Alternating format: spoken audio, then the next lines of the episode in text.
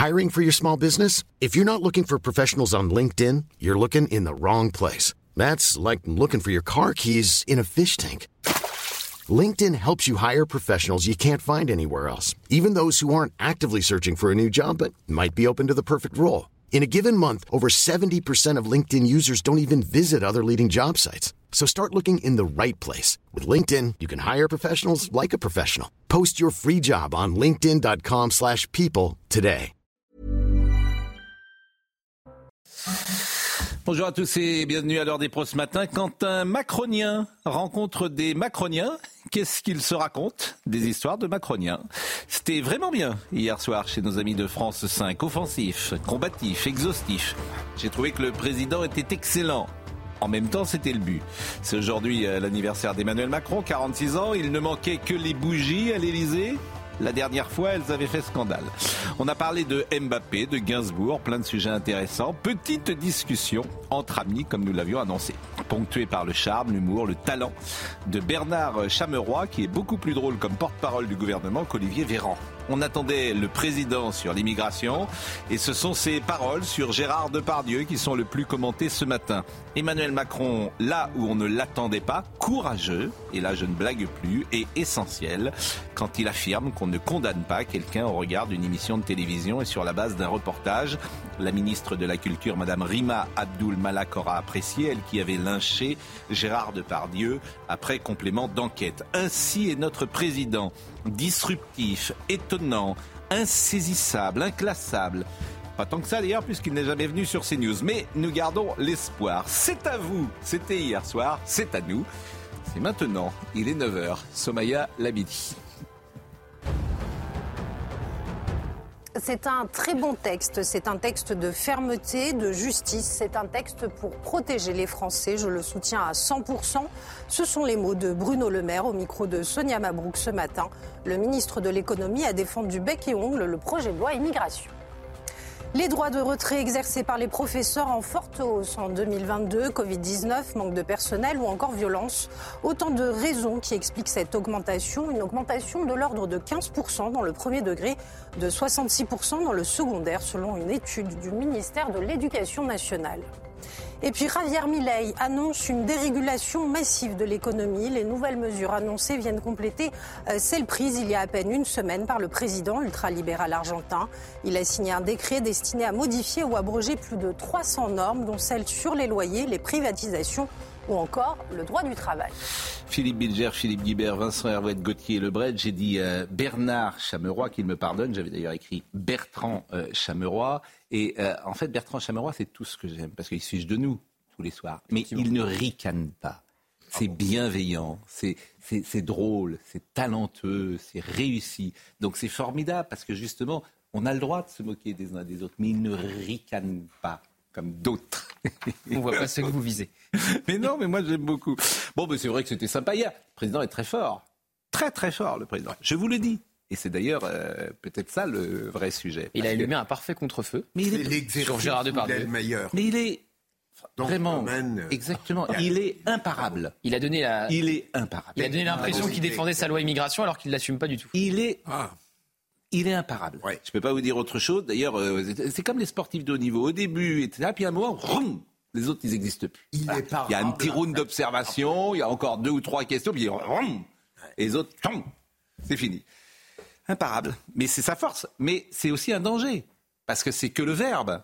Et c'est ce qu'on souligne ici. Et puis, il est C'est ce qu'on veut, c'est l'action. Il est Mais il a été excellent. C'est parce que dans l'instant, personne ne le contredit. Alors ça, c'est effectivement, c'est ce que c'est pas facile, mais c'est pour ça. À la limite, vous pourriez être imparable. Mais, mais c'est euh, mais, c'est pour ça. pas là voilà. c'est pour ça que je pense qu'il devrait un jour venir ah ici avec Philippe Bilger, Gilles William Goldnadel, euh, euh, Eugénie Bastier et Charlotte Dornelas. Voilà, c'est ça que je voudrais. Mais qu'est-ce que vous voulez que je vous dise Moi, je... Et quelqu'un de gauche, vraiment. Bah, euh, oui, mais bah, il sera là. Oui, mais Philippe est d'une gauche que j'approuve. Oui, oui, oui, mais Philippe est, plus de gauche. bon, Céline Pina est avec nous parce qu'on va vraiment réagir sur ce qu'elle a dit sur Depardieu. J'ai trouvé formidable ce qu'elle a dit sur Depardieu. Formidable. Personne n'ose dire ce qu'il a dit. Pas, parce que tous ces gens ont peur. Ils ont peur euh, du, de, de, de l'espace médiatique, les artistes, les intellectuels.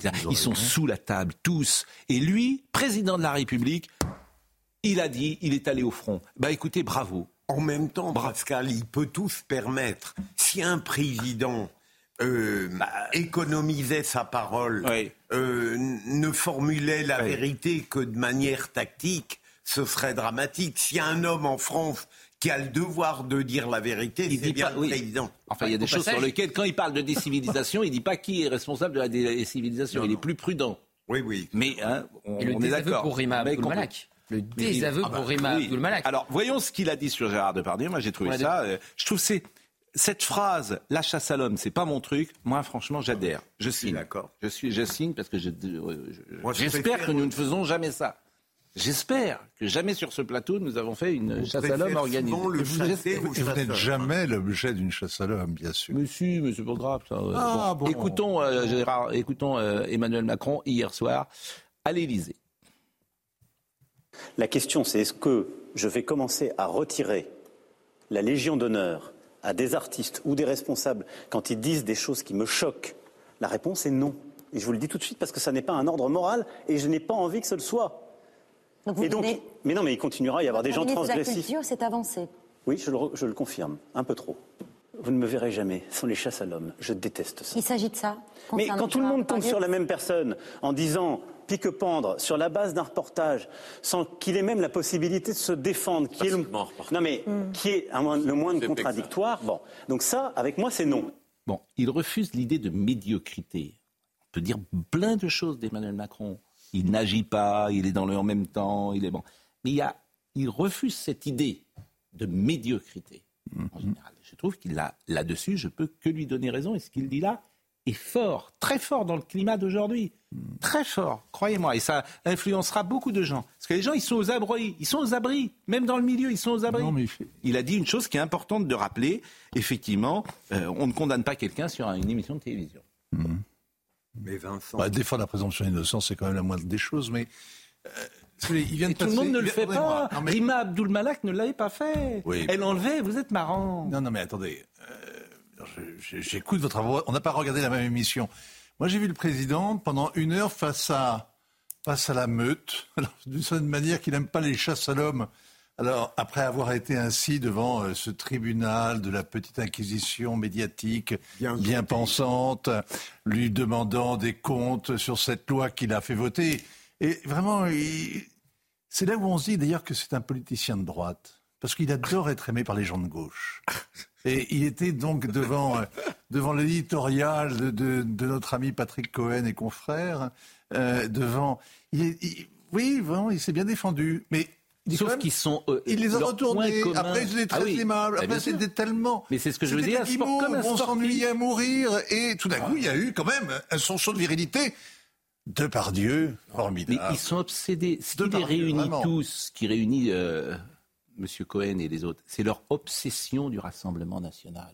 Ils sont obsédés par Vichy, par les années 30, etc. Leur logiciel Oui, a c'est- 75 ans. En Qu'est-ce que je total dise avec l'opinion. hein. Voilà, 60 comment les En décalage total avec l'opinion. Mais Quatre- c'est le fonds de mais commerce. 70% soutiennent ce texte, 19% seulement le Bien juge sûr. trop dur. Mais- 19% seulement Mais c'est le juge trop dur. Mais c'est là qu'ils Sondage sont est- déconnectés. 80% des journalistes contre 80% des Français. Je Ça vous va depuis hier. 80% des journalistes contre 80% des Français. Personne ne pense qu'il y a une menace Mais- fasciste avec le Rassemblement des- national en France, sauf Patrick Cohen et ses Il amis. était là pour donner des gages à l'aile gauche. Et si vous regardez il dans le est détail, il intéressant. assume pas ce texte. Il est intéressant, Pascal, d'entendre le président, par exemple, justifier la loi à laquelle j'adhère totalement en ce qui me concerne. Il n'y a pas en- grand-chose, d'ailleurs. En disant, en disant que le sentiment populaire est majoritaire en sa faveur, Hmm. et il y a d'autres domaines où le sentiment populaire Ah bah, sur la retraite, le majoritaire sentiment populaire, ne, le- euh, ne le gouverne pas. Philippe Guibert est d'accord pour dire qu'il n'y a pas grand-chose dans, dans, c'est dans- dans- dans Ouais, cette mais- euh, loi. Euh, L'excès d'honneur ou l'excès d'indignité. mais exactement. On en parle plus suis- tard ou pas On On maintenant en parle. Céline Pina est avec Il peut y avoir sur des discussions sur telle ou telle disposition, mais il n'y a pas de quoi euh, s'énerver, se mettre dans tous ces états et, Bah, et de faire a- une crise politique. Il y a tous les départements de gauche qui veulent pas la respecter, je vous rappelle. hein. Et, et juste avant qu'on donne la parole à, à Céline Pina, Oui. Patrick Cohen et d'autres aident beaucoup le Rassemblement national à marquer un point qu'il ne méritait pas de gagner. Mais évidemment. Mais, ils ont- mais, mais évidemment. C'est ce que je pense. Oui, Mais, vous avez parfaitement raison, ça fait juste 40 ans que ça dure Oui, en fait. mais Ils ont rien compris. Lorsque le président Oui, là, dit que c'est une défaite du Rassemblement national, Oui. il aime les paradoxes, mais tout de même, il faut Oui, pas exagérer. Et là, il fait de la politique. Bon, Oui, Céline oui, Pina. C'est un hold-up euh, du Rassemblement national. Un Exactement. C'est un hold-up du mais, Rassemblement mais, mais, national. mais c'est un, exactement, c'est un hold-up. Vous avez pas raison. mais Marine Le Pen fait aussi de la politique. Et, et- Bien sûr. et- en fait, ce qu'a dit, euh, on, on pourra le repasser hier, euh, Éric Dupont-Moretti hier, il l'a parfaitement dit à l'Assemblée nationale. En fait, comment? Je suis pas d'accord avec ça. C'est pas un- effectivement il y a un coup politique, Bon. un hold-up parce qu'elle a pas négocié, c'est les LR qui ont négocié. Mais sur la préférence nationale, excusez-moi, la priorité nationale, c'est une victoire idéologique Non. du Rassemblement Non. national. Comment voulez-vous après que Non. les députés de la majorité aillent critiquer Marine Le Pen sur cette notion-là, vu ce qu'ils ont voté la sur préférence- les prestations sociales? Gauthier, bon, c'est pas de la préférence nationale. Priorité nationale, vous, appelez ça comme vous voulez. Un étranger en situation régulière n'a pas les mêmes droits qu'un Français. Ça à, Mon- à Montpellier aujourd'hui, à Montpellier aujourd'hui, j'ai appris que les transports étaient gratuits pour les Montpelliérains. Oui, mais C'est de la préférence quoi ça? C'est de la préférence locale? Oui, mais il y a C'est-à-dire que quand tu habites du Béziers, hein, quand tu habites. Béziers, tu payes euh, c'est quoi? Vous pouvez parler du cinéma. Hein. Donc euh, et, et l'exception culturelle. Montpellier, Bon, c'est bon. le même Non, pour mais- tous les habitants. Bon. Là, c'est pas la même chose. hein. Il n'y a aucune Allez. prestation qui est supprimée pour des étrangers. Il y a un durcissement des conditions.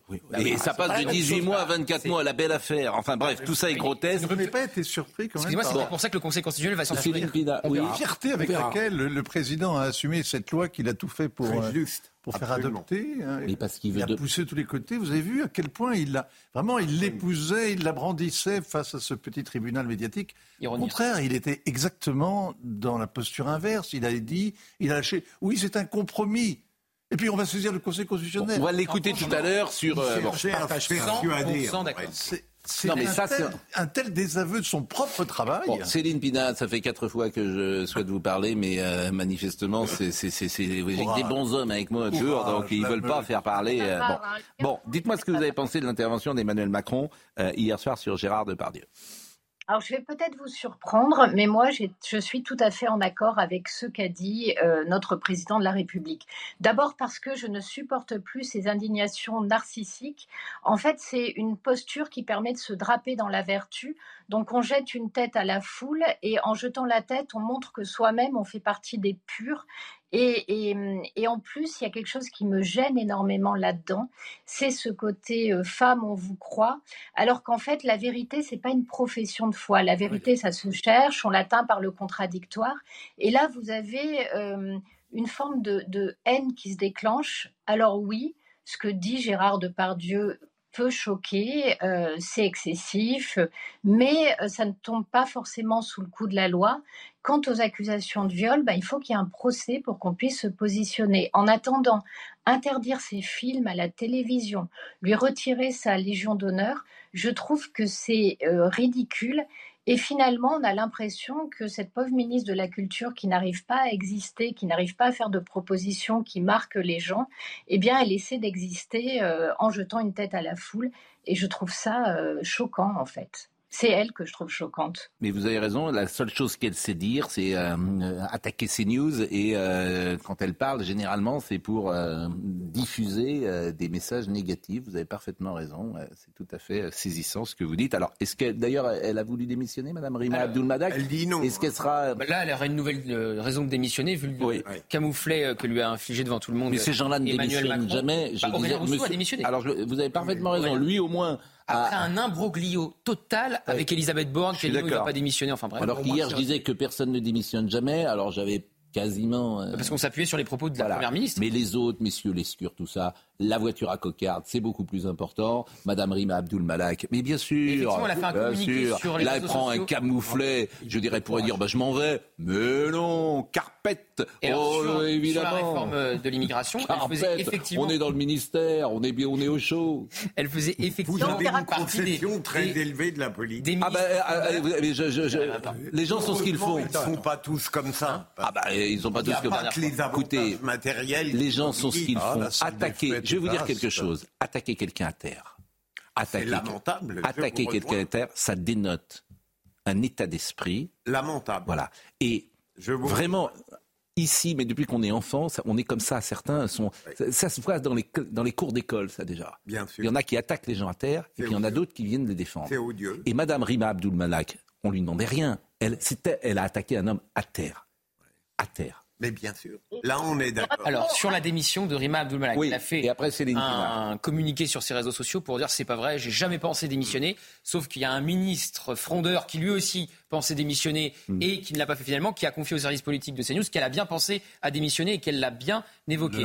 Donc là, effectivement, elle est désavouée par Emmanuel Macron. Quand même, il dit Emmanuel Macron, Gérard Depardieu rend fier la France. C'est une réponse directe à Rima Abdulmalak qui disait Gérard Depardieu fait Bien sûr. honte à Bien la sûr. France, au-delà du camouflet sur la Légion Et, d'honneur. et là, je arrive, c'est intéressant ce qu'a dit Emmanuel Macron parce qu'il arrive sur le terrain de la morale. Et moi, je répète sans arrêt que j'en ai marre que ces gens nous donnent, nous fassent la morale. Et c'est rare un président qui désavoue Et, comme ça. et il l'a dit, il a euh, dit, je, je suis pas là pour donner des leçons de morale. Oui. Il est là pour faire de la politique. C'est très important parce que la leçon, euh, après l'Assemblée nationale, on a vu Jérôme Guedj disant vous avez honte, etc. Boris Vallot. C'est délirant. Boris Délirant. Vallot. Mon Dieu, mon Dieu, ces gens, mais qui sont déconnectés, puis qui donnent la morale, la posture, c'est insupportable. Il leur reste pour se croire. Il arrête, voilà. Il leur Puis avec reste pour, euh, une sorte de physique comme ça, de, de, de, de fausse indignité. Ils ont un logiciel des années 90 sur le. Oui, il n'y a pas que ça. Et puis en plus, tout est faux. Hein. Tout est faux. Parce que euh, vraiment, tout est faux. Euh, vous vouliez dire quelque chose, Madame Pina? Je voulais dire que c'était Euh. d'autant plus insupportable que le Mm, 7 c'est octobre, on a vu euh, comment le viol, comment euh, on pouvait euh, massacrer des femmes, en faire une arme de guerre. Et là, de façon très curieuse, les féministes se sont tus. Euh, les pros de l'indignation euh, ne se sont pas exprimés euh, parce que les victimes étaient juives et que les assassins euh, étaient des islamistes et ça gênait tout le monde. De la même manière que le soutien des féministes aux femmes iraniennes est franchement extrêmement léger. Donc euh, cette indignation, j'allais dire à deux vitesses, où on s'acharne sur un homme à terre parce qu'il n'y a aucun coup à prendre et qu'il n'y a que de la revalorisation narcissique et une vertu à exhiber, moi franchement, je trouve ça euh, même pire que choquant. Euh, ces gens sont en train de, commettre ceux dont ils accusent les autres. Ils passent leur temps à faire des procès en impureté, pas parce qu'ils sont réellement indignés, mais pour se faire passer pour de haute conscience morale. Et je crois que ça ne passe plus et que ça devient insupportable. Il faut saluer également Fanny Ardant qui a dit euh, Je soutiens Gérard Depardieu. Si vous trahissez votre ami, vous êtes une balance. Ce qui se passe, c'est une mise à mort. Je n'ai pas peur qu'on me radie pour ça. Bravo Fanny Ardant. Et pour le reste, eh bien la euh, justice euh, poursuivra ses enquêtes. Une deuxième plainte pour agression sexuelle visant Gérard Depardieu a été po- déposée par la comédienne Hélène Darras. Hélène Darras a porté plainte le 10 septembre contre l'acteur euh, qu'elle accuse d'agression sexuelle en 2007 lors d'un tournage du film Disco. Euh, Gérard Depardieu a également été mis en examen le 16 décembre 2020 pour viol et agression sexuelle après une autre plainte de la comédienne Charlotte Arnoux qui a dénoncé fin 2018 deux viols au domicile parisien de l'acteur. Ça, euh, ce sont les faits et euh, la présomption d'innocence, c'est précisément... Euh, faut la Fabien faire jouer. Autoriente, réalisateur de disco, qui a dit qu'il ne tournerait plus avec euh, Gérard Depardieu. C'est son droit. hein. c'est son droit. son droit. Mais C'est son bien droit. sûr. Merci beaucoup, euh, Céline Pina. Peut-être un mot de Julie Depardieu qui était intervenue euh, sur notre plateau et qui avait elle-même parlé de chasse à l'homme. Franchement, c'est une chasse à l'homme inédite d'un type qu'on a adoré il y a encore cinq minutes et que pour l'instant, il est euh, radicalement exclu de cette société parce que quoi? Il a la liberté de parler comme il l'entend et que, on- on- comme je le disais dans la tribune, c'est quelqu'un qui a une grande liberté de parole. Qui, moi, en tant qu'enfant, évidemment que des fois j'ai honte, mais euh, est-ce qu'une parole euh, veut dire plus? Quasiment dans le pays qu'Emmanuel Macron qui pouvait euh, dire ça aujourd'hui. Et vraiment, je le répète, beaucoup de courage à lui. Parce que toutes les autres voix auraient été attaquées et je pense que ça va un peu changer les choses parce que c'est le président de la République D'autres qui a, qui a d'autres parlé. ont pu le dire, Pascal. Oui. mais Ils n'ont pas l'aura du Bah oui, président. mais bien c'est très important. Et vraiment, aller se mouiller, si j'ose dire, sur un dossier comme ça, eh bien, ça nous permet de le, euh, d'avoir, oui, une forme d'estime euh, pour le président de la République et pourquoi pas même plus, parce que euh, il y a quelque chose, il n'est pas obligé de le faire. Oui, voilà, mais il n'est pas obligé de le faire. Il n'a pas un intérêt. Il a rien à Il n'a pas un intérêt à le faire. Oui, mais- Pardonnez-moi. Il n'a pas un intérêt à le faire. Bah, on parle moins de l'immigration et moins, la- on pas moins vu du camouflet dans la majorité. On a passé une heure. même émission. Il a passé une Bah, on va parler d'immigration, l'immigration. justement, dans une seconde. Nadine. Morano. On n'a pas vu la même émission. Et c'est pour ça que les gens discutent, hein, moi, effectivement, il ne sont une pas d'accord. sursaut de virilité qui est, euh, qui lui permet de vérité. ramasser la mise qui est- Exactement. et de parler d'autre chose. C'est assez habile. et c'est- Exactement. Et En moi, plus, c'est effectivement l'image d'un certain courage. Il prend les gens, il prend les gens qu'il a en face de lui. Tout d'un coup, Euh, il les mordit un peu. Un mot Bon. sur la préférence nationale. Euh, les concours de la fonction publique, Oui, ils ne sont ouverts que à ceux qui sont nationaux. français. co-nationaux. Ce Ça qui est le cas s'appelle de la les- préférence nationale. Ce qui est le cas dans tous les pays. aux vieux. Mais c'est vrai qu'il y a débat, parce que Jean-Marie Le Pen proposait de supprimer, de supprimer des euh, allocations pour des gens qui, avaient, qui, qui travaillent, des étrangers qui travaillaient et qui cotisaient. Donc Nadine là, il y a une vraie rupture d'égalité. C'est pas le juste cas dans cette- le. On en parlera tout à l'heure. Je fais Conseil juste cette petite parenthèse. On Écoutez, écoutez Nadine Morano. Moi, j'aime bien les gens qui ont du courage. Voilà. C'est bien. Un peu de panache. Bon. C'est bien. Et oui, parce qu'il y a plein de gens intelligents. Alors ça, il y en a des tonnes, mais les gens courageux, il y en a un peu moins. Euh, écoutons Nadine Morano. J'ai euh, travaillé avec euh, Gérard Depardieu. Euh, il a accepté, euh, lorsque j'étais au gouvernement, de s'engager. Il est venu d'ailleurs à mes côtés faire un discours au Conseil économique et social à l'époque sur la lutte contre l'illettrisme, parce que nous avions lancé un grand plan de lutte contre l'illettrisme. Euh, J'ai vu ce reportage avec des, des- des propos euh, profondément choquants. euh, et, euh, et je me méfie, moi aussi, toujours des montages des images, euh, des propos qui peuvent être tenus, même si évidemment je cautionne absolument pas des, des propos qui pour moi se révèlent de, euh, relèvent pardon, euh, des propos immondes. hein. François Hollande euh, s'est exprimé sur France Inter euh, ce matin. Euh, moi, je vais vous parler des femmes euh, agressées, de la violence, la domination, le mépris. C'est ce qui était attendu du président. Nous ne sommes pas fiers de Gérard Depardieu. Qu'en regardant une fille de 12 ans faisant euh, cheval, il la sexualise. Voilà ce qu'a dit euh, le président de la République. Oui, alors, C'est contesté, ça. Euh, attention, c'est voilà. Absolument. Est-ce que les paroles ont été dites sur euh, cette image ou est-ce que c'est un montage? Visiblement, il y a un débat. euh, notre ami Cyril Hanouna euh, est sur ce débat euh, d'ailleurs avec Monsieur Cardoz. Je les écoute régulièrement. Pas toujours en direct parce qu'on est à la même heure, mais en, en différé. Et visiblement, il y a un truc sur complément d'enquête. Et je l'ai déjà dit la semaine dernière, si le rush, je voudrais bien le voir en fait. Et s'il n'est pas montré le rush, c'est qu'il y a un loup. Parce qu'autrement, le rush, il serait déjà montré. Donc si la parole de Gérard Depardieu n'est pas raccord avec l'image, ça s'appelle juste une manip. Ah ben, bien sûr. Et j'attends. C'est ce qu'a sous-entendu le président de la République hier soir. Enfin, Exactement. interrogation. de Julie Depardieu. Euh, je salue Alexandre Arcadi qui nous dit c'est la grandeur de la France que Emmanuel Macron prenne une telle position. Tout le monde a peur et c'est honteux. Il faut que la Madame la ministre euh, de la Culture se calme. Alexandre Arcadi, il a raison. Bon, on- vous avez dit qu'on n'avait pas vu la même émission euh, hier.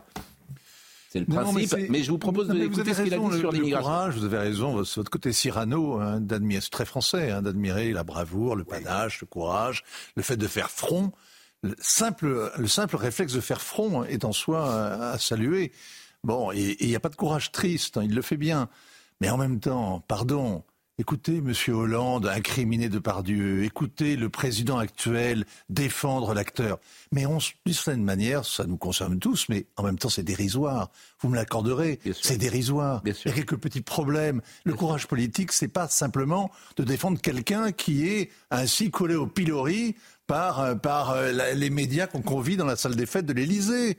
C'est pas ça. Il fait deux Non, heures d'émission, il est interrogé là-dessus, et moi je fais le choix d'en Oui, parler. Je suis, mieux, aussi, vous avez raison. Non, mais ça- je, ça- je suis aussi responsable. J'aurais pu commencer par l'immigration. Mais Vous voyez ce que je veux dire c'est moi qui en parle. Ça s'appelle allumer un contre-feu. C'est fait pour. Oui, c'est fait pour. Non. Mais bien sûr que si. Mais bien sûr que alors l'immigration.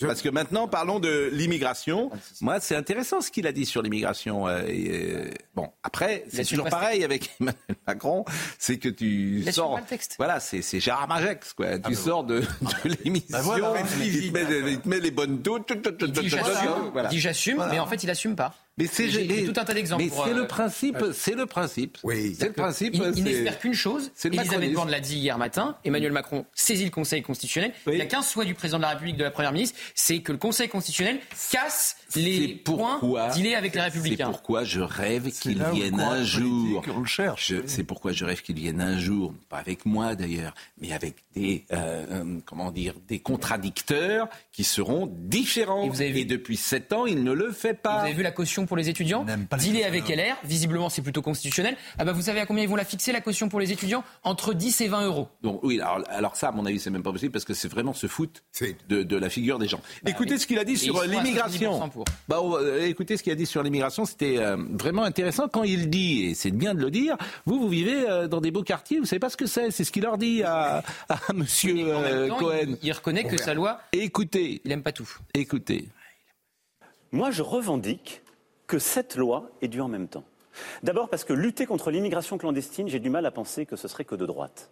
Et quand je vois d'ailleurs l'électorat populaire, il est, pour, ça- il est pour ça.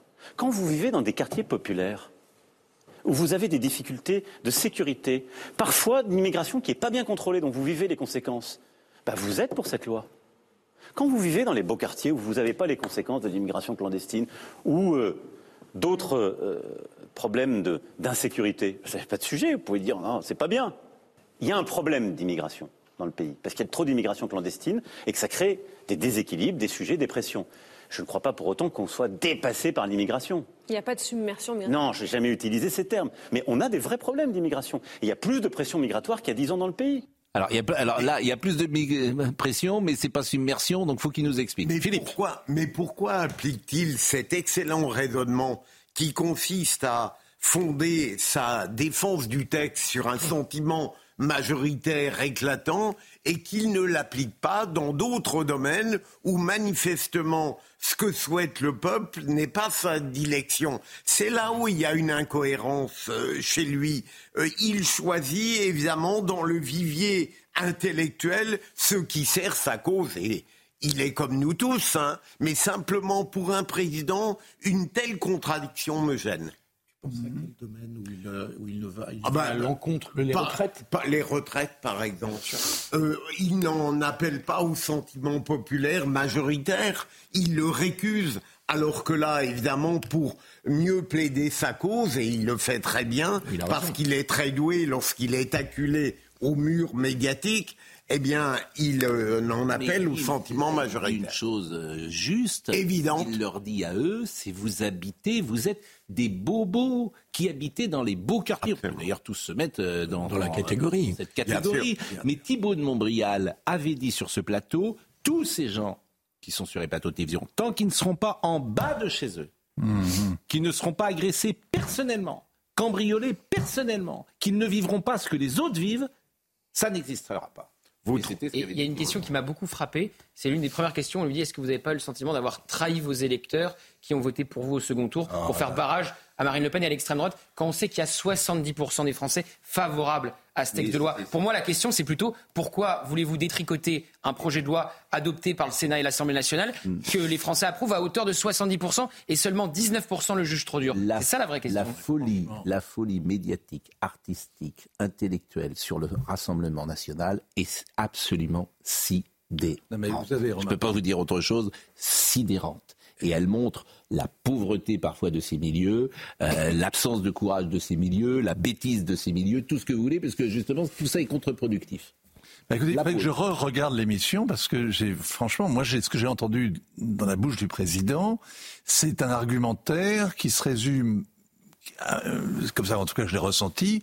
Si euh, on ne fait pas cette loi, on fait le jeu du Rassemblement national. L'essentiel de son argumentaire, c'était d'expliquer à donc la gauche bobo, dont il avait quelques représentants face à lui, qu'il fallait cette loi pour mieux combattre le Rassemblement national. C'était ça l'urgence, c'était ça la nécessité. c'est pas faux, C'était si vous ça voulez. le pourquoi. la pause. Il faut- faut pas laisser ce qui est, sujet, quand même un, qui est quand même un raisonnement C'est pas faux. Mais je veux bien tellement, La tellement pause, Philippe étroit. Guibert vous répondra. Après. Après. La pause, parce qu'il est déjà 9h27. À tout de suite. Soumaya Labidi nous rappelle les titres. On est dans une république bananière. Il y aurait des petits roitelets locaux qui décideraient euh, de ne plus appliquer les lois de la République. C'est de la sédition. Ces personnes se mettent hors des lois de la République. C'est de la com. C'est ridicule et contraire à tout principe légal. Ce sont les mots ce matin d'Éric Ciotti en réaction aux 32 départements qui refusent de restreindre le versement de l'allocation autonomie. L'US Villejuif à l'arrêt après l'agression d'un éducateur. Le club dans le, situé dans le Val-de-Marne a décidé de suspendre ses prochains entraînements, mais aussi ses matchs. Euh, tous les mois, dans le club, on a droit à une insulte ou encore à une agression, a reconnu la victime qui a depuis porté plainte. Euh, dès le 8 janvier, les entraînements se tiendront à huis clos, fait savoir le club. Et puis alors que les efforts se poursuivent pour obtenir une trêve dans l'enclave palestinienne, Israël a ordonné de nouvelles évacuations dans la plus grande ville du sud de Gaza, Gaza où le bilan atteint désormais les 20 000 morts selon le Hamas. Une première pause d'une semaine entre le 24 novembre et le 1er décembre avait permis la libération de 105 otages et de 240 Palestiniens détenus par l'État hébreu. Euh, ce qui s'est passé à Villejuif, là, je vois, il y a toute une tendance maintenant euh, dans la presse française, parmi aussi les intellectuels, à nier euh, le fait divers. Bon, moi, j'ai jamais vu des entraînements interdits à huis clos. Bah, euh, à huis clos, j'ai jamais vu ça dans les années 70 ou 80, pas interdit d'ailleurs à huis clos, mais prononcé à huis clos. Et vous avez toute une petite littérature dans la presse de gauche, d'ultra-gauche, de dire arrêtez de montrer ces faits divers, ces faits divers ne veulent rien dire, et etc. Ils ont toujours existé. Donc c'est aussi amusant de voir comment les contre-feux se mettent en place. Mais vous vouliez répondre à Vincent Hervouette. Oui, parce qu'il me semble qu'Emmanuel Macron, qui avait jamais vraiment donné sa vision de l'immigration, hier soir, on a donné une vision. Il a dit voilà, la pression migratoire, elle augmente. On est passé de 7% à 10% d'étrangers en quelques années, en moins de 10 ans. Euh, et que face à ça, on a besoin de mesures réglementant et régulant ça. Et donc, on a fait une loi utile. Et il a ajouté, il a ajouté, c'est la première fois qu'il l'acte, à ma connaissance, depuis 2022, en réalité, je suis minoritaire à l'Assemblée parce que je n'ai pas la majorité absolue. Et donc, je suis obligé de faire un compromis. il prépare l'avenir, là. Il Avec prépare euh, ceux janvier. qui veulent bien faire un Et compromis. il prépare janvier un Premier ministre qui sera de droite. C'est possible. Euh, deuxième passage. Et donc, et donc, euh, je trouve... Comment- un an et demi. Hein. Juste pour conclure, Qu'il y aura un Premier ministre LR de droite, on ça depuis un an et demi. Non, mais après, euh, de couleur, un ancien, ça peut Oui, être. Euh, Lecornu, ça va changer grand-chose, ça va pas changer grand-chose. Qu'est-ce que vous êtes euh, Pour Sébastien Lecornu. Y aller. négatif. Non, Et pour négatif. Sébastien Lecornu, ça changera beaucoup Voilà, de choses et on en parlera. Bon, écoutons le président sur euh, le Rassemblement national, ce qu'il a dit, garçon de bain. C'est une vieille expression. Moi, je- vous savez, c'est- c'est comme. C'est pas les manigances, c'est les plaisanteries. Alors, gar- plaisanterie, garçon de bain, perlin, pimpin, tout ça, c'est c'est très étonnant les, les références. J'ai bien aimé pique-pendre.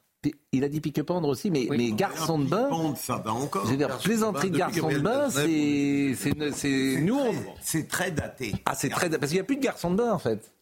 Personne ne sait ce qu'est un garçon. Vous savez ce que c'est un garçon de bain? Non, mais je j'arrive pas à me remettre de la dernière phrase de Vincent Hervouette. Qu'est-ce qu'il a dit?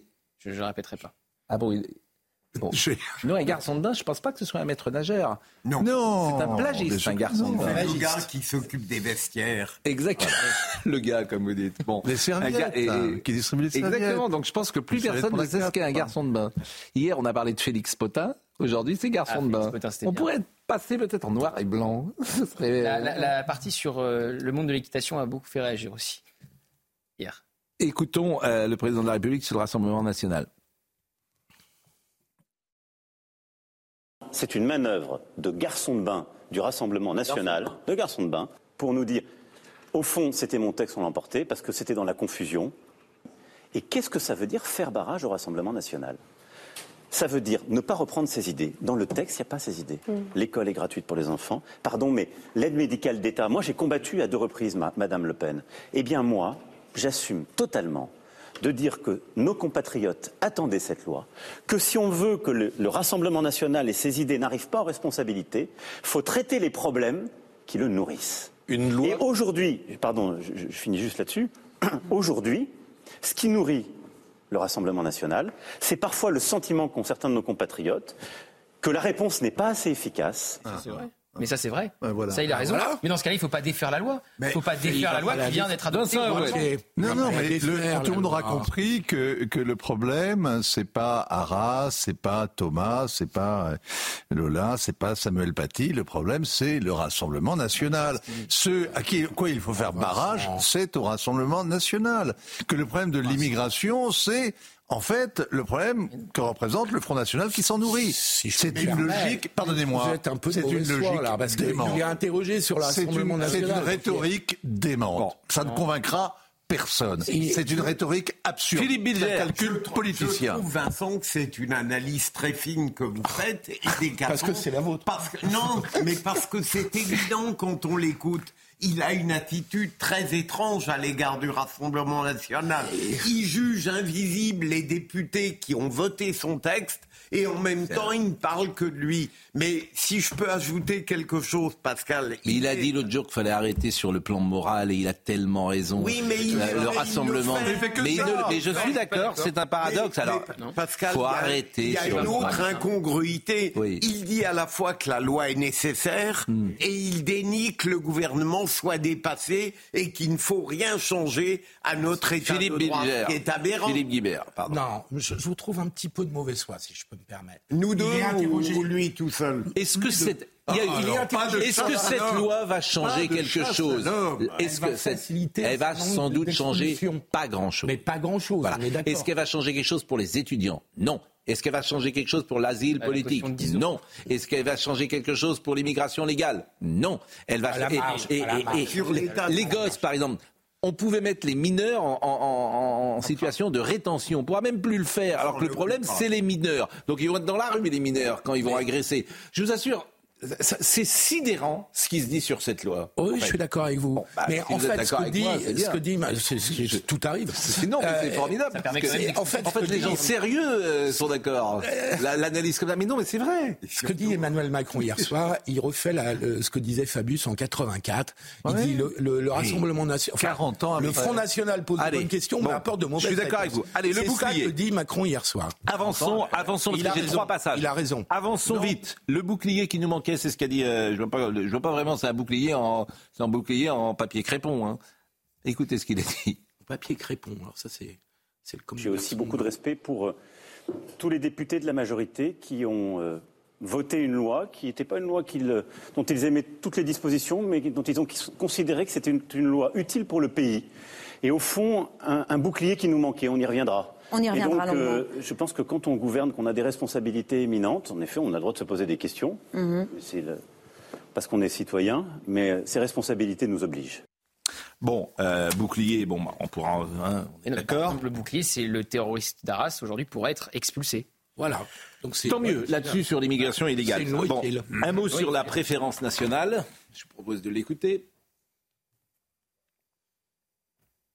Mais La alors, qu'est-ce que c'est la priorité ou la préférence La nationale priorité nationale, c'est des droits différents pour les Français et les étrangers installés légalement sur notre sol. Alors, comment aujourd'hui- Exactement Mais- ce que contient Pardon. les mesures qui sont contenues dans cette La texte de gauche, loi. la gauche, la France, le gouvernement de la France, mais à l'époque, Michel Rocard, Premier ministre, a créé le RMI, puis on a fait le RSA. Comment ça se passe aujourd'hui, le RSA Ben, Il faut être depuis 5 ans en France pour le toucher. Hmm, Bon, là, il les a, boum, scotchés. c'est Ah, ça se travaille une interview. Euh, décivilisation. Non, mais c'est vrai. Qu'est-ce que vous voulez que je vous dise? C'est- très intéressant la préférence nationale parce que tout ça, c'est des thèmes. Ils plongent là-dedans, préférence nationale, tout ce petit monde médiatique. Allez, on y va, on préférence nationale. Et je veux dire la, euh, la gauche morale. La Ce que vous disiez hors euh, micro tout à l'heure était intéressant. C'est-à-dire que c'est leur surmoi socialiste, disiez-vous, parce que vous-même avez travaillé avec les socialistes, Bah, je vous étiez bien avec Jean-Marc. Ayrault, je le rappelle. Et donc ils étaient, ils sont dans dire, une si logique vous revenez de loin. C'est un homme remarquable, Jean-Marc Ayrault. Mais j'en suis Euh, un honnête homme, un honnête homme et un homme courageux. Tiens, vous parliez de courage tout à l'heure. Mais Mais bon, je- je, ferme. Mais j'en suis sûr qu'ils sont tous remarquables personnellement, mais on juge un homme politique aux actes qu'il fait.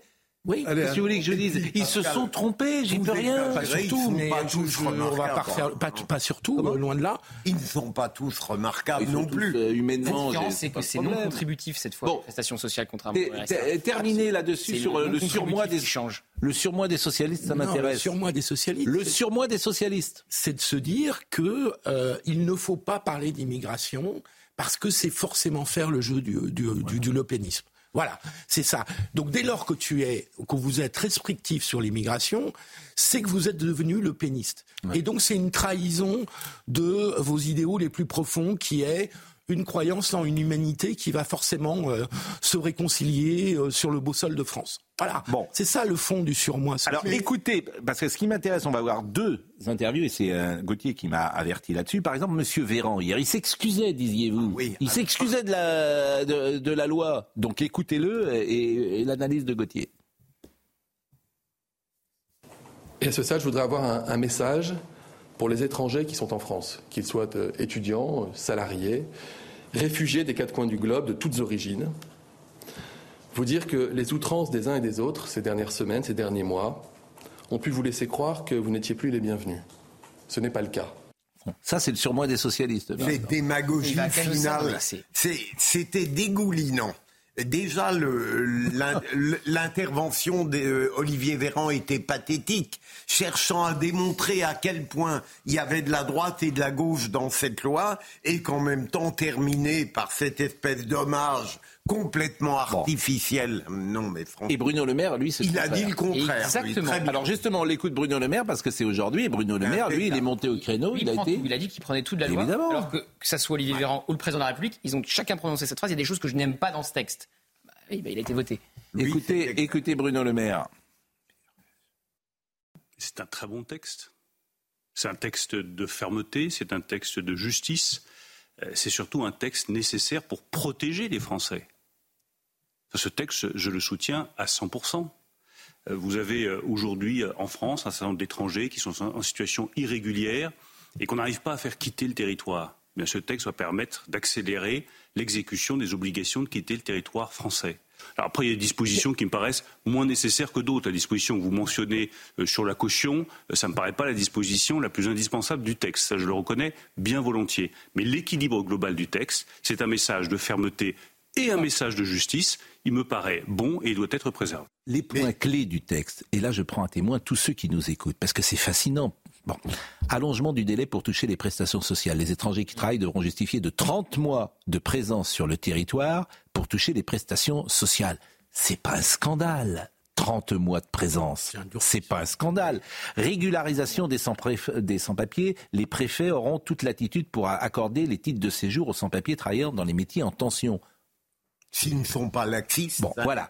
L'aide médicale de l'État sera réformée en 2024. Les quotas migratoires, euh, le, le- le président, le gouvernement devra les annoncer. Déchéance de nationalité. Les binationaux condamnés pour homicide volontaire d'une personne dépositaire de l'autorité publique pourront être déchus de leur nationalité. C'est pas un scandale. le droit du sol, tout le monde dit le droit du sol a été remis, mais tout ça c'est n'importe quoi en fait. L'automaticité. L'automaticité du droit de sol est supprimée, c'est-à-dire que les personnes nées en France de parents étrangers devront faire une demande d'obtention de nationalité entre 16 et 18 ans. Vous vous rendez compte C'est-à-dire que s'ils le demandent, ils le seront. Et les mecs te, pardonnez-moi, les, les- les politiques te, te disent, mais c'est, je veux dire, c'est nos principes, nos valeurs qui sont remis en cause. Mais ces gens sont grotesques. Ils sont grotesques. Euh, centre de rétention administrative, je l'ai dit, les étrangers mineurs ne pourront plus être placés au centre de rétention. Et durcissement du regroupement familial, le demandeur devra justifier d'une durée minimale de 24 mois, alors qu'aujourd'hui c'est 18. Peut- disp- il devra avoir des ressources stables et régulières suffisantes, une assurance maladie et un âge euh, minimal du conjoint de 21 ans pour faire venir sa famille.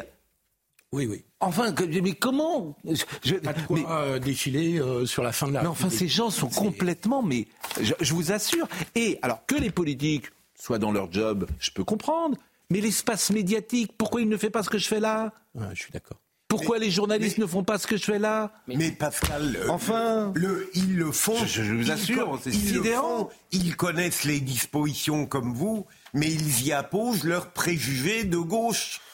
C'est ça Je vais vous dire, ils parlent globalement, sans rentrer dans le détail. Sans entrer dans le détail. Mais ils connaissent Voilà. les dispositions. Ils restent que sur avez symboles. Il reste reste sur sur des les symboles.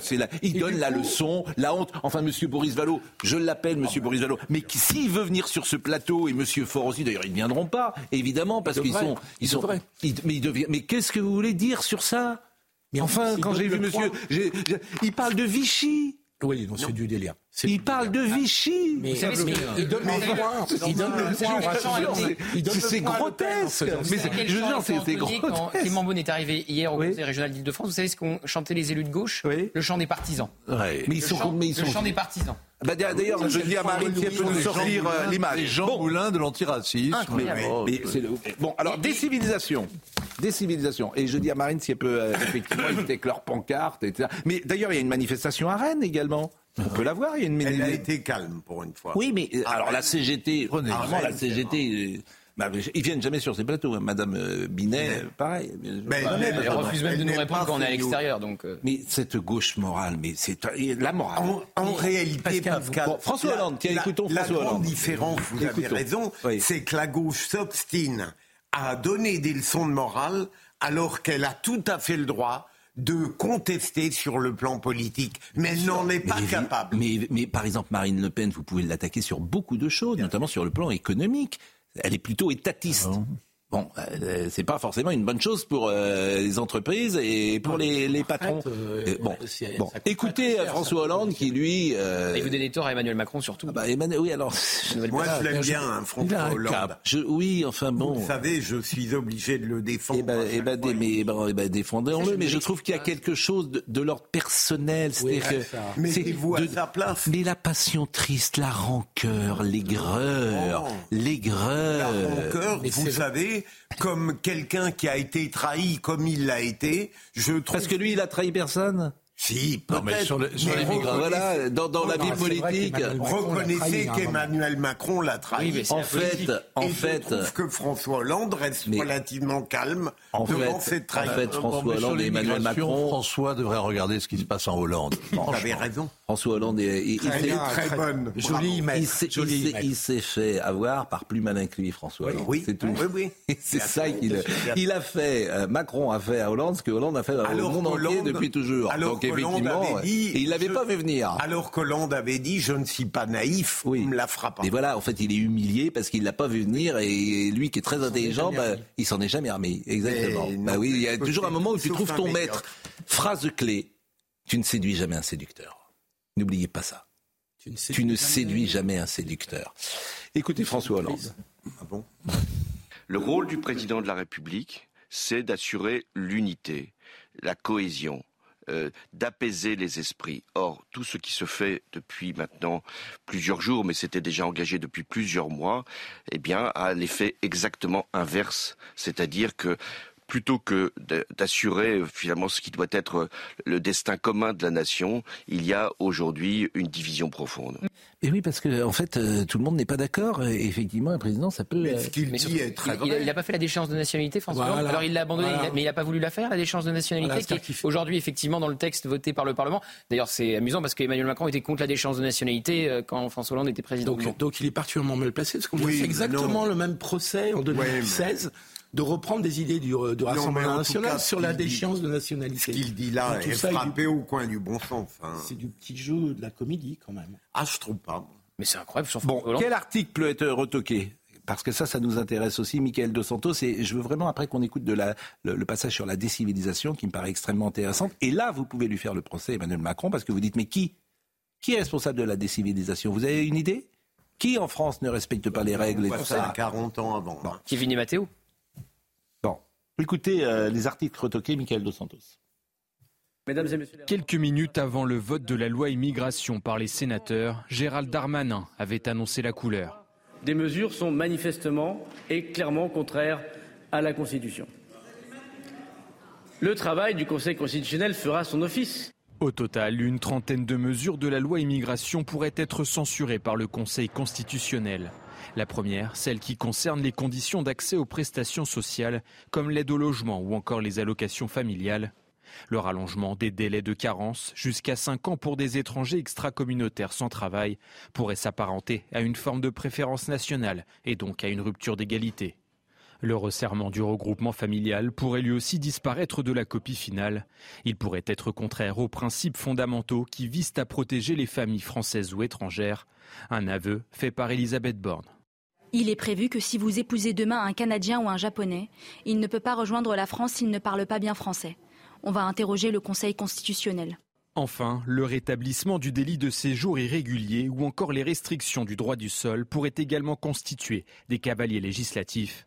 Des mesures considérées sans rapport avec la loi immigration. Bon, on va attendre euh, le Conseil Moi, je ne suis pas convaincu que le Conseil constitutionnel, mais on verra, euh, détricote cette loi. Parce que euh, la rupture d'égalité qui est évoquée sur les allocations, elle est fonction du, du fait de travailler ou pas. C'est pas une mesure générale à l'égard des étrangers. Donc je ne suis pas convaincu, mais bon, je suis pas spécialiste. je ne suis pas convaincu que tout soit des entre, un, entre un Français qui travaille et un étranger en fonction légale. Bon, l'affront des départements. La d'égalité. L'affront des départements, c'est quand même invraisemblable. On va voir le sujet euh, de Habitat-Dem. Je fais juste une petite parenthèse. Euh, on a parlé de ville juif tout à l'heure avec les entraînements qui seront désormais à huis clos. Est-ce que vous savez comment s'appelle le stade Karl Marx. Exactement. Exceptionnel. Il y a quelqu'un qui exceptionnel. C'est bien un huis clos. C'est-à-dire le stade, au stade Karl Marx. Ouais, exceptionnel. Il y a tout dans cette histoire. Je crois que vous avez encore des rues Lénine hein, dans le. Dans le... Euh, bien sûr. C'est l'ancienne banlieue rouge. Bien sûr, le stade Karl Marx. Bon, on va peut-être aller au Pascal, stade Karl Marx. C'est intéressant, pardon, Oui, je petite digression. C'est intéressant aujourd'hui d'être obligé d'examiner les propos de chacun des ministres au regard de l'échéance de 2027. Parce que lorsqu'un Bruno Le Maire vient avec euh, ne ménageant pas la chèvre et le chou et disant il est très bon, cette loi est très bonne, évidemment, tout ce qui jette des pierres dans le jardin de ces ministres qui prétendent euh, entrer en compétition avec lui euh, est Ça lui fait un piédestal. Enfin, hier, C'est euh, le caillou qu'on lui jette. Hier, Emmanuel Macron a très clairement propulsé Gabriel Attal. D'ailleurs, très intéressant. Au moment où Emmanuel bon, Macron. qu'est-ce qu'il a dit Bah, Il a dit qu'il était euh, très bon et qu'il avait vocation à quasiment lui succéder. Ah bah là, je suis et, d'accord. et au même moment, au même moment, Édouard Philippe s'exprimait sur un autre plateau de télévision. euh, quasiment, il s'est quasiment déclaré candidat. Ça n'a pas fait une ligne.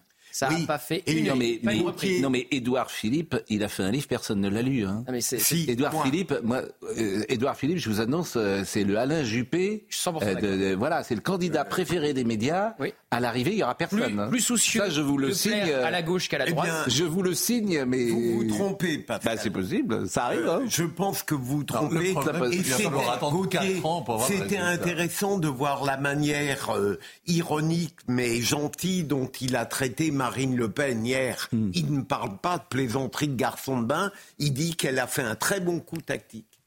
C'est vrai, Bon, est-ce qu'on très peut voir euh, bien, la mine de rien. Est-ce qu'on peut voir la fronde Ils des deux départements Parce que ça, c'est quand même extraordinaire. Vous avez une loi qui est votée, il y a des départements de gauche qui disent on va pas les. Enfin, on vit, je vous assure, c'est invraisemblable. Aminata Dem. Pour 32 présidents de départements de gauche, pas question d'avoir une préférence nationale.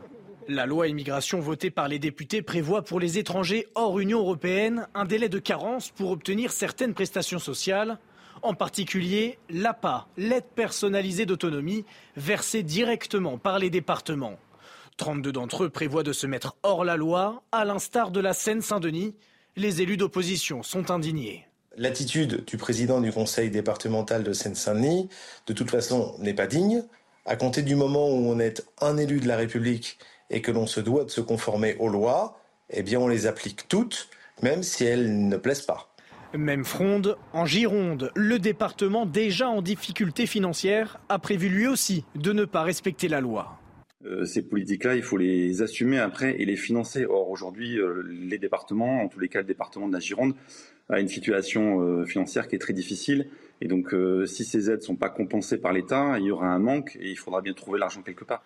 En attendant l'avis du Conseil constitutionnel saisi par le président de la République, le département du Lot a prévu de créer une nouvelle allocation identique à celle à laquelle les étrangers n'auront plus le droit. C'est dingue. Mais tout à l'heure, euh, Pascal, il y a eu un excellent téléspectateur sur CNews qui a dit quelque chose de très juste. Il a dit quand c'est une mesure de droite, la gauche la critique en invoquant l'état de droit. Mais en revanche, là, parce que le texte ne lui plaît pas, elle euh, décide de ne pas appliquer la loi. C'est une honte démocratique. C'est une honte. C'est un, jeu, c'est un jeu purement juridique. Pardon, Gauthier. C'est un jeu purement de communication, parce que je signale que les collectivités locales, elles sont soumises au contrôle de légalité de la préfecture a posteriori de leurs décisions. Et donc, si vous prenez, si une commune, un département, une région délibère sur un- une décision qui est illégale, qui est contre la loi, elle est censurée par la préfecture ensuite. Donc tout ça est de la J'ai communication. vérifié ce matin. J'ai vérifié ce matin, ça se passe pas comme ça. Le préfet peut saisir le tribunal. 1982. Le, le préfet peut saisir le tribunal administratif et c'est le tribunal administratif qui peut contraindre le président de département. Mais tout Oui, ça, ça, je faisais tout un ça va prendre mais- énormément de temps parce que c'est pas le pouvoir du préfet directement justement. Le préfet il peut saisir le tribunal, mais c'est pas lui qui peut contraindre le Mais- président de mais- département. mais je Donc pense- tout ça va être une usine à gaz et il va être un bras de fer Oui, qui peut mais durer ça longtemps. veut dire que Surtout jouer- leurs électeurs, c'est quand les élections régionales hein 26, Parce 27. que je pense que les électeurs, ils vont, ils vont peut-être euh, faire passer quelques messages. Si c'est censuré Bon. par le Conseil constitutionnel, il y aura même pas le débat. c'est quand même que la Seine-Saint-Denis n'est pas la même politique que les Yvelines. Il y a quand même un début de. De sécession, bien sûr. Sécession. Et c'est le début, mais on vit une période de très. On est dans, Voilà. on est dans une vie. ça euh, très ennuyeux. Mais, euh, c'est la c'est la tambouille. Mais je suis d'accord avec vous. On a le sentiment aujourd'hui que tout est possible en France. Vous avez parfaitement Et raison. ces gens-là ne feraient Oui. pas comme Aurélien Rousseau, s'ils n'aiment pas la loi, ils peuvent quitter le champ politique. Bon, on va marquer une pause. On parlera de euh, cette chance. séquence des civilisations euh, du président. On parlera évidemment euh, de ce qui se passe en Israël, bien sûr. Euh, vous nous direz peut-être un mot sur euh, Trump. Sur quoi? Sur Trump. Donald Trump? Trump. Et vous avez vu aussi un truc qui m'a beaucoup intéressé. Le président argentin, comme Trump d'ailleurs, a fait un trait de plume sur euh, 500 ou 1000 règlements. Ça va être dur. hein. Mais moi, je trouve ça très bien d'arriver de d'enlever. tronçonneuse. Mais c'est ce que veut faire euh, Bruno Le Maire, le mode de, si- de simplification. Vous voyez, il y a tellement de règles dans ce pays que je rêve d'en enlever, mais, euh, Non, mais il a, je ne sais combien. Supprimé, il a supprimé, il n'a pas tenu que Ouais, c'est- l'équivalent de, de le seigneur Rousseau démissionne. Il a euh, réduit le gouvernement à neuf ministères. Eh ben, écoutez, franchement, assez radical. hein. mais je veux dire, euh, franchement, Neuf, c'est putain. Neuf. le bull- lisez le bulletin quotidien chaque matin. Quand tu vois le bulletin quotidien, tous les énards qui se replacent, etc., qui vont, qui vont prendre des professions, qui vont prendre des jobs qui ne servent à rien, à rien du tout. Ben, je- Mais si l'État. Vous voulez que je vous cite Tous les jours, je lis le- le- le bulletin quotidien.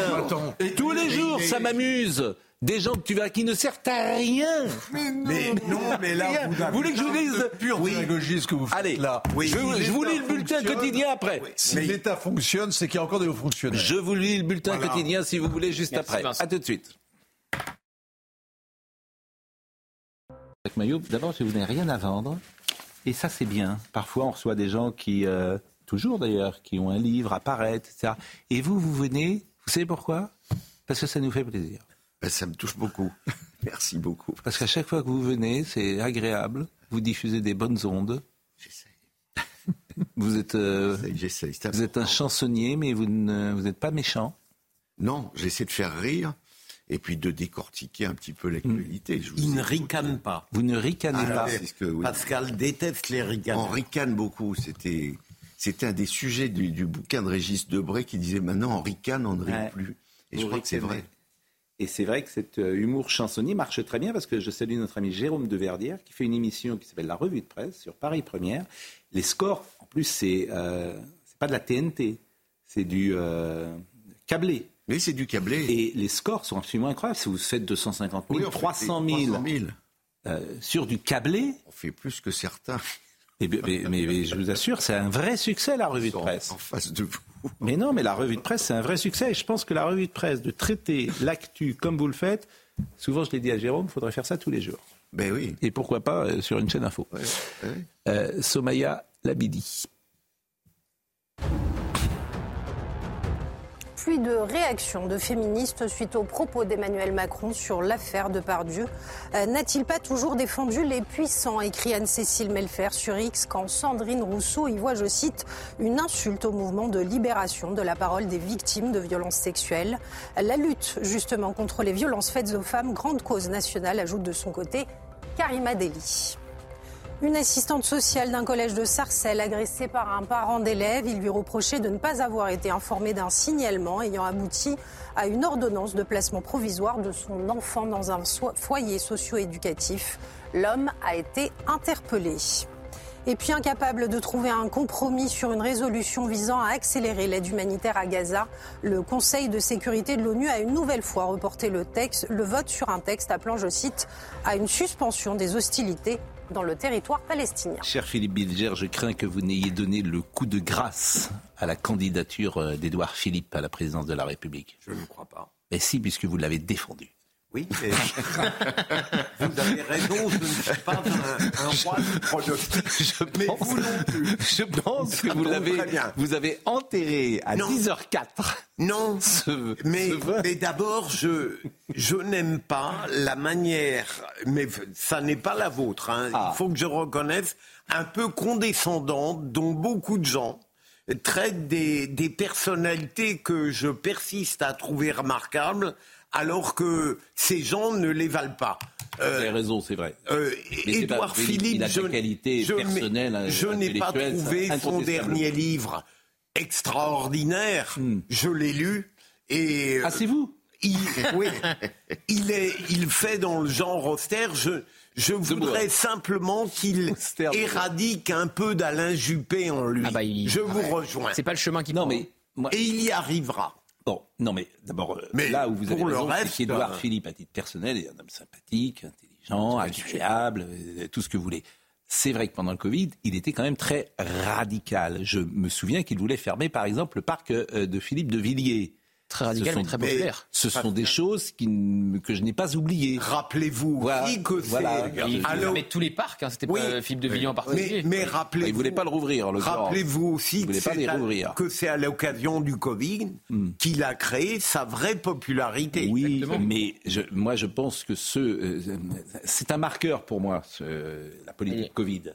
Mais il ressort populaire cette. Vous- oui, vous- il y a, il y a une phrase qui va lui coller à la peau, notamment euh, chez l'électorat LR, euh, anciennement UMP, c'est qu'à la fête de l'UMA, il a déclaré qu'entre un candidat communiste et un candidat du Rassemblement national, il votait communiste. Et ben, je peux vous dire que cette Dans phrase, et bien, je peux vous dire que cette circo. phrase est restée chez beaucoup d'électeurs qui ne sont jamais allés au Rassemblement national, mais qui dans entre le RN et les communistes quand ils sont LR, oui, d'accord. Dans change- circonscription. Mais bien sûr. Mais, oui, mais il dit ça où à la fête de l'UMA devant qui? Devant Fabien Roussel. devant- Bah, oui, mais, Non, mais il si dit vous, dans sa aucun, si vous pensez que ça n'a eu aucun C'est impact. c'est pas ça qui l'empêchera d'être candidat. hein. Jacques Maillot, qu'est-ce qu'on dit en ce Candidat, moment non, euh, au théâtre des Deux Ânes lorsqu'on fait. D'abord, vous, vous faites, euh, vous intervenez toujours au théâtre Oui, des Deux Ânes, toujours, vous faites toujours. une sorte de revue de presse Oui, euh, on fait vous-même. encore une revue de presse, on fait un spectacle qui s'appelle donc il y a du Macron à se faire. Et donc Il est on- venu d'ailleurs, hein, peut-être Non, il président de devait venir, mais il n'est pas venu. euh, il, a C'est sa génération pourtant, il aime Oui, bien. euh, Il a parlé hier de garçon de bain, de choses comme ça. il est très oui. daté Ah oui, souvent oui, dans je, ça. vous ai écouté, garçon de bain. C'est une expression que j'ai écoutée du temps de mon grand-père. Eh oui, garçon de bain. C- ça perd l'hypopète, enfin. c'est- Exactement. D'une autre époque, quoi. C'est-à-dire qu'on lui a offert ce jouet et il joue avec. Et il est en train de le casser, d'ailleurs. Et qu'est-ce qu'on dit en ce moment sur la, sur la scène du théâtre des Deux Ânes pour, euh, Eh bien, caricaturer la situation politique? Alors, on caricature euh, pas mal l'information que vous évoquiez tout à l'heure, c'est-à-dire cette façon euh, de, de créer de l'information et de la traiter, c'est-à-dire que on s'effraie de tout. par exemple, on, on a une, une intervention où Madame Borne dit que tous les collégiens âgés de plus de 49 ans qui sont en situation de réussite scolaire et qui sont su- surpris avec une Kalachnikov dans leur cartable seront renvoyés systématiquement pendant un jour du collège. Et derrière, on dit la NUPES vient de, de faire un communiqué en disant qu'on vit vraiment dans un régime de dictature absolue. Bon, c'est vrai que vous traduisez euh, cette actualité et pourquoi pas ce laxisme qui peut euh, exister dans la société française. Dernière chose sur l'immigration, je voulais vous montrer cet euh, accord. Là, vous allez me dire, c'est moi j'ai du mal à le décoder. Le sujet qu'on va voir de Mathieu Devez. Hier, Florian Philippot disait que c'était euh, une, on l'écoutera d'ailleurs, que c'était extrêmement important ce qui s'était joué à Bruxelles. Et je ne suis pas sûr que tout le monde puisse le décoder. Donc j'attends de vous une expertise très précise. D'abord le En- en sujet. 17 secondes. Mathieu, non, Mathieu Devez. Mathieu Devez. Il est qualifié d'historique par la présidente de la Commission européenne. Un accord pour réformer la politique migratoire, qui, selon le vice-président de la Commission européenne, Margaritis Chinas, met fin à des années de négociations acharnées entre les eurodéputés et les représentants de l'Union européenne. Dans ce nouveau système, la solidarité deviendra la norme. La gestion des migrations en Europe sera caractérisée par des procédures efficaces et une solidarité effective. Cette solidarité obligatoire doit soulager les États confrontés à une pression migratoire, comme l'Italie, l'Espagne et la Grèce. Les autres États membres doivent alors y contribuer, c'est-à-dire accueillir les demandeurs d'asile, fournir une aide financière ou des moyens humains et matériels. L'accord prévoit également un filtrage obligatoire des migrants à leur entrée. Ces contrôles peuvent durer jusqu'à 7 jours. À l'issue de ce délai, la personne est orientée vers une procédure d'asile ou renvoyée dans son pays d'origine ou de transit. Et pour les demandeurs d'asile qui ont le moins de chances d'obtenir le statut de réfugié, ils doivent rester dans des centres dédiés le temps de l'examen de leur procédure. 30 000 places seront ainsi créées afin d'accueillir jusqu'à 120 000 migrants chaque année. Ce système créera une procédure transparente à nos frontières extérieures. Il garantira que les personnes sont rapidement dirigées vers les procédures adéquates et qu'elles les suivent à tout moment. L'accord doit encore être approuvé par le Conseil et le Parlement européen, avec pour objectif une adoption finale avant les élections européennes du mois de juin. Écoutons Florian Philippot, peut-être qui critiquait cela, et, vous me direz s'il a... prendre un antidote après un sujet pareil, parce que c'est ça qui est redoutable avec les questions européennes. Quand vous les écoutez, au bout de 40 secondes, vous avez, vous vous mettez à faire la liste des courses, euh, vous vous mettez à penser à vos prochains week-ends. C'est redoutable. Il y a toujours un truc de technocratique dedans. C'est un peu comme le, Juppé en Édouard Philippe. On n'arrive pas à s'en débarrasser, vous voyez. Bon, Donc, écoutons, écoutons, Voilà, et vous allez me dire si Florent... Non, moi ce qui m'intéresse... Vraiment, ne me regardez pas en riant. Vous avez vraiment réussi à l'écouter jusqu'au bout Non, c'est non, voilà, bon, c'est terrible. Et pourtant, c'est important. écoutez, Florian Philippot, il était hier avec nous. Vous ah, allez me dire si... Euh, j'ai pas pu évaluer précisément ce qu'il disait. Euh, non, mais attendez, c'est un homme politique. on l'écoute? On l'écoute. Bon, d'accord, on l'écoute. Écoute. Écoutons, écoutons. écoutons. ce que dit la commissaire européenne à la migration, Madame Ilva Johnson. Il est crucial d'avoir autant de voies de migration légales que possible. Voilà. Vous demandez ce qu'il y avait au-dessus du peuple et de la représentation nationale. Il y a cette dame-là, par exemple, que personne ne connaît, qui n'a pas été élue, qui n'a pas de légitimité, euh, mais qui décide et qui a beaucoup plus d'autorité que tout ce qui a été décidé ce soir. Alors moi, je veux bien qu'on continue le spectacle politicien. De toute façon, toutes les mesures, la plupart seront retoquées par le Conseil constitutionnel. Ça, c'est terrible. Le pire, c'est que... On est sûr de ça? Alors, oui, mais il y aura les quotas. Si je peux juste finir, il y aura les quotas qui seront retoqués. Ça, on, le sait puisque ça sera un cavalier. Pas le rôle du Parlement. Exactement. Le regroupement familial restreint, ce sera retoqué. De toute façon, c'est une directive européenne. Le délit de séjour irrégulier, ce sera retoqué directive européenne également, enfin droit européen, et probablement que le Conseil constitue en profitera pour euh, constitutionnaliser pour la première fois le droit du sol, parce que c'est attendu par des juristes depuis des années. Il va en profiter. En tout cas, c'est retoquer les prestations sociales. Euh, voilà. Et la préférence en revanche, la régularisation des clandestins, ça, ça va rester. Il n'y a pas de souci. Donc, parce que, en plus, c'est hyper conforme à la doctrine actuelle au niveau européen. Donc, pendant qu'on discute de tout cela, euh, la, la Commission européenne fait un coup d'État le prochain traité européen qui va bientôt être discuté, négocié, prévoit quasiment, c'est ce que veut Mario Draghi, de transformer l'Union européenne en un État. Ils l'ont dit mot pour mot. Ça veut dire que la France n'est plus un État. Donc si la France n'est plus un État, nous ne parlons dans le vide, que ce soit sur l'économie, l'immigration, les libertés, la santé, tout ce que vous voulez, dans le vide. Pendant ce temps, voilà ce qui se passe. Donc moi je dis, euh, les députés qui ont participé à ce spectacle, qui, ont, qui savaient que le Conseil constitutionnel allait retoquer, qui savaient que c'était pas conforme au droit européen, en fument les Français bah, de LFI au RN. Chacun son spectacle, chacun son rôle, chacun est sur la scène. Mais le peuple français ne doit pas accepter d'être le spectateur qui regarde la scène. Il doit monter sur la scène et reprendre le pouvoir. Décryptage. Vrai, pas vrai oh, C'est. Euh, il y a beaucoup de choses, hein, vous avez remarqué, il parle beaucoup, il est volubile. Euh, c'est un topo souverainiste euh, assez classique. L'accord qui a été conclu hier, à l'arraché après deux nuits et deux jours de discussion, ne sera pas mis en, vigueur, ne sera, pas ne sera pas mis en œuvre avant au moins deux ans. Il survient maintenant parce que les élections européennes sont dans six mois, sont au printemps, et que tous les sondages montrent que l'immigration est le sujet qui va dominer la campagne. C'est à ça que pensent tous les électeurs. Donc, il fallait faire quelque chose. OK? C'est un cadre global sur l'immigration qui est, euh, qui est envisagé. Comment on accueille les gens aux frontières, comment on traite euh, leurs demandes d'asile, comment on les renvoie chez eux.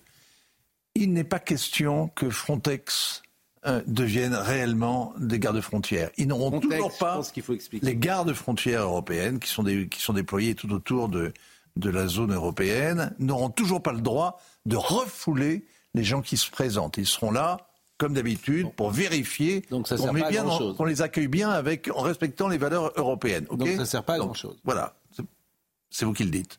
Euh, mais il y a un affichage de fermeté.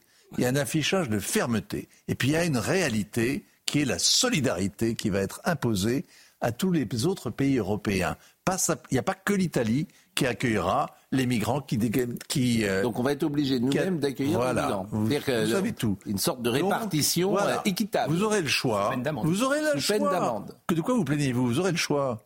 Vous aurez le choix. Soit vous prenez les migrants et, Et les gens, vous ils sont pas là-dessus. Soit si vous n'en voulez pas, eh bien vous payez 20 000 euros par tête de pipe. Mais, mais on ne demande pas aux gens jamais. Pardon On ne demande pas aux, aux uns et aux autres, aux pays européens, parce qu'un jour, c'est dans Là, toute c'est l'Europe. la solidarité. Madame Borne a tweeté sur ce sujet, me dit euh, Marine Lançon. Vous vous rendez compte le timing, Non, mais c'est, moi je trouve ça. ce qu'on a voulu faire en France. Marie, mais C'est la solidarité. Hier, l'Europe s'est dotée du. La France. Hier, Madame Borne vient de tweeter. S'il vous plaît. vous osez dénoncer ça S'il vous plaît. Hier, l'Europe s'est dotée du pacte asile et immigration. C'est 9h58. Vous voyez, c'est il y a quelques secondes. Pour renforcer la sécurité à nos frontières extérieures et améliorer le traitement des procédures d'asile et de retour. En Europe comme en France, sur les enjeux migratoires, fermeté et solidarité vont de pair. Donc vous dites c'est bidon. Ce que je dis, c'est que la fermeté. C'est bidon et c'est ça la différence. La fermeté, elle est, Bon. la fermeté qui Bon. est affichée Oui. ne découragera aucun passeur et ne suffira pas à dissuader les gens de s'embarquer. Alors on est Ah au cœur ça- de la politique. Si c'est bidon, que ça ne sert à rien, Marine Le Pen 2027. Mais C'est pas tout. ça. Puisque, si vous elle, prenez pas- si je peux elle me dit permettre. qu'elle fera quelque chose. C'est ça qui est terrible. C'est, Je ne peux pas vous dire autre chose, puisque les gens, ah, les gens, bon, les électeurs, s'ils ont conscience que tout ça est bidon complet, bah, celles qui proposent euh, une alternative, ils voteront pour elle. Laquelle mais mais la question, est-ce- pas qu'on peut dire la déterminer. Il y a une Est-ce qu'on prise peut de dire- générale que l'immigration pose des défis existentiels. Oui, mais ce qu'elle dit là, on peut le revoir, Madame Borne. mais- vous, venez de me dire que c'est bidon, en fait. Vous avez un Non, Premier ministre, pardonnez-moi de le dire comme ça, avec des mots comme toujours forts et caricatural là-dessus, mais vous êtes en... Oui, caricaturaux, vous avez raison. Vous êtes en train de me dire que la Première ministre de la France euh, écrit des choses qui ne se passeront pas. Moi, je traduis ça en... dire une chose pareille. Mais arrêtez, Mais ce qui pas ironique. Jamais. Non, non, non. Alors, vous, allez- vous allez aller au théâtre des deux Vous avez ânes. remarqué vous Non, sérieusement. Vous allez terminer Vous au pouvez pas théâtre des dire. deux ânes. J'allais pas dire. Il y en a sept autour de J'ai dit il y en aura peut-être Vous pouvez pas dire que c'est bidon.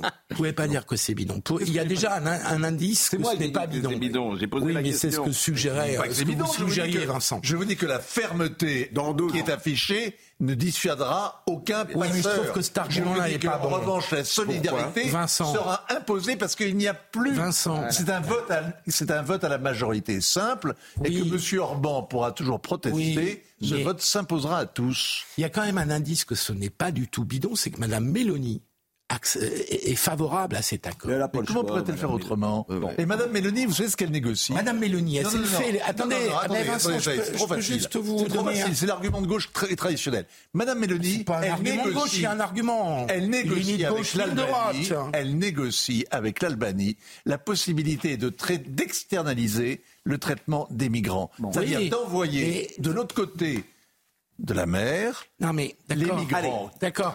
Mais Madame Mélanie. Madame Mélanie elle s'est fait élire sur une promesse zéro immigration et qu'elle n'est incapable de Mais c'est tenir.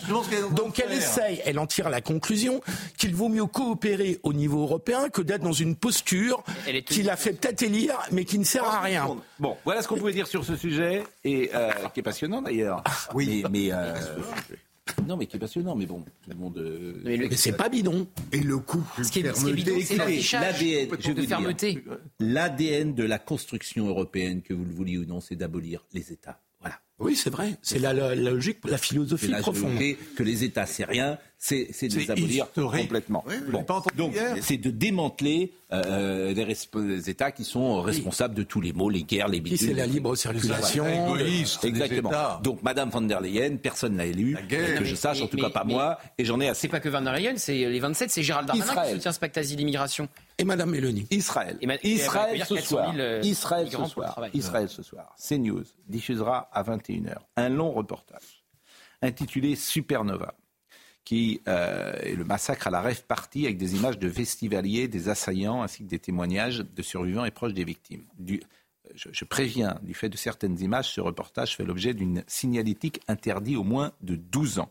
Après sa diffusion, euh, Olivier Benkemoun recevra Gilles Taïeb, vice-président du CRIF, Léa Landman, géopoliticienne, euh, Julien Baloul, ancien journaliste et ancien porte-parole réserviste de Tsahal, pour analyser et décrypter cette attaque qui a changé le monde. Je remercie tout particulièrement notre ami Arthur, que vous connaissez, euh, qui est intervenu également euh, dans l'élaboration de ce reportage que vous pourrez voir ce soir sur CNews.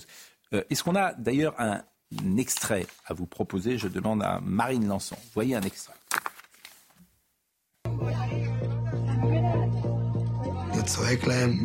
J'ai crié, mais qui est là? J'espérais que ce n'étaient pas des terroristes. Et c'est là que vous comprenez l'horreur de la situation. Vous êtes incapable de savoir qui sont les gens devant vous. Vous ne savez pas si ce sont des gens de chez vous ou des terroristes.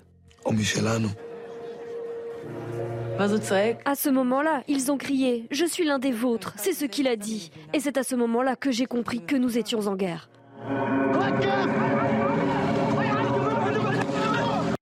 Regardez, ne manquez pas vraiment ce long reportage, Supernova. C'est ce soir à 21h, c'est tout de suite après l'heure des pros avec Olivier Benkemoun, je l'ai dit.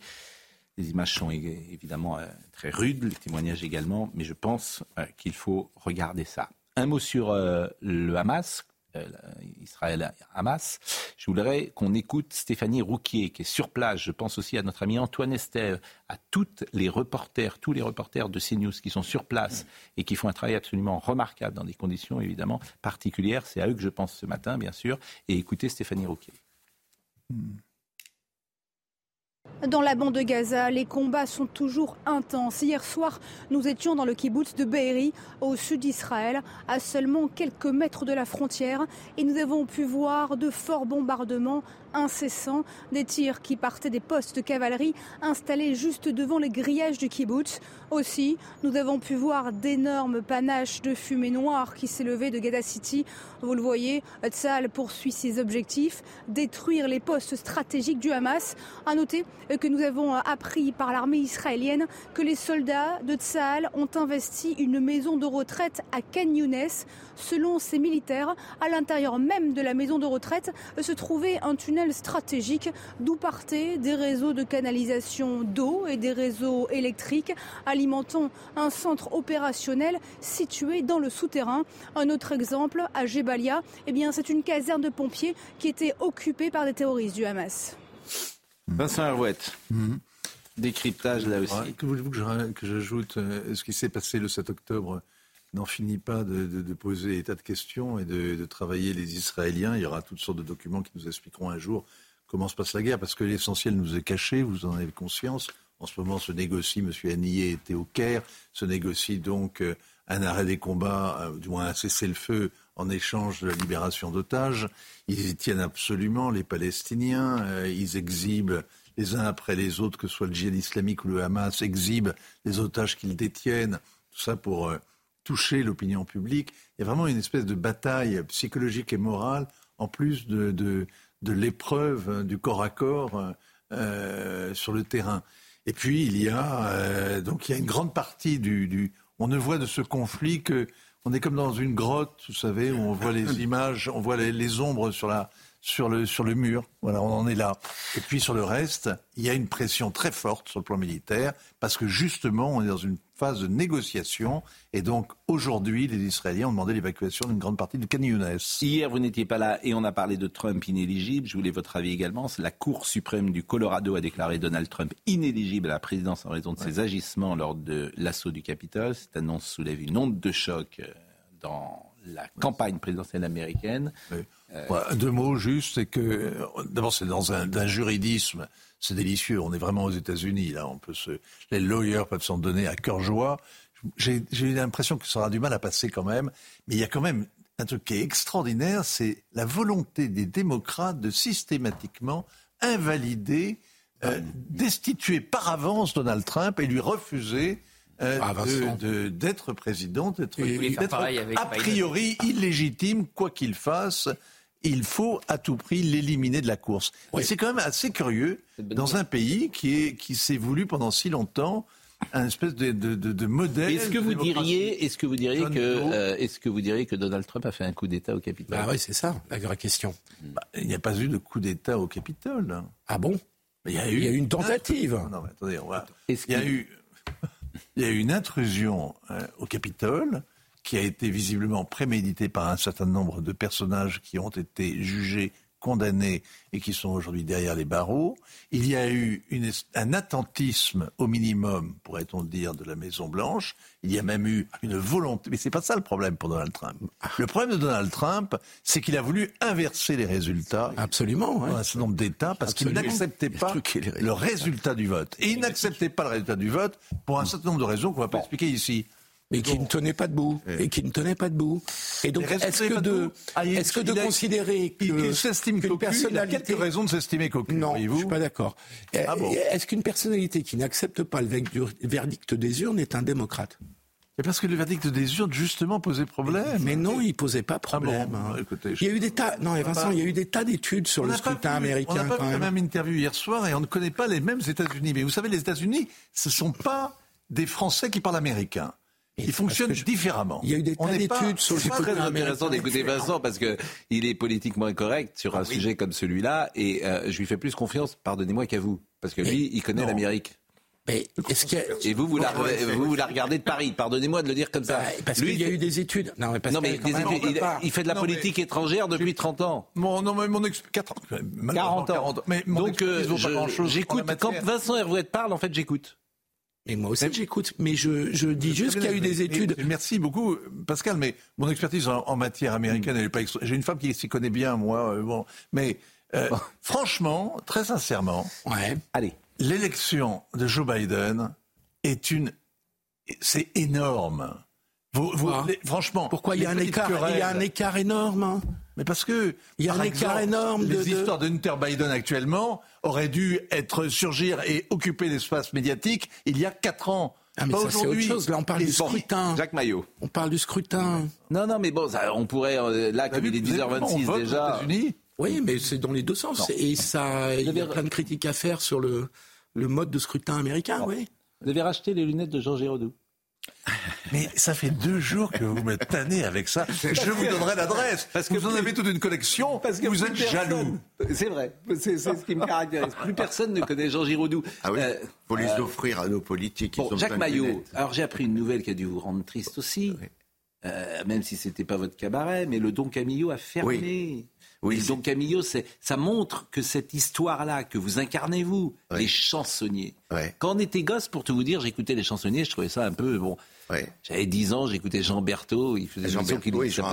Bon, Hmm. c'est pas ce qui me plaisait le plus à l'époque. À l'époque, oui. À l'époque, je trouvais ça bon, mais euh, je m'aperçois que cette tradition-là a perduré. Oui, bien sûr. La boîte à sel, Robert 39, Roca, alors. Jean Valjean, Jean Valjean, Jean Valton, Jean Valton. elle Pierre-Jean Vaillard. Pierre-Jean Vaillard, euh, Jean Rigaud, etc. Elle remonte au, au batelier du Donc ça, c'est donc ça m'a.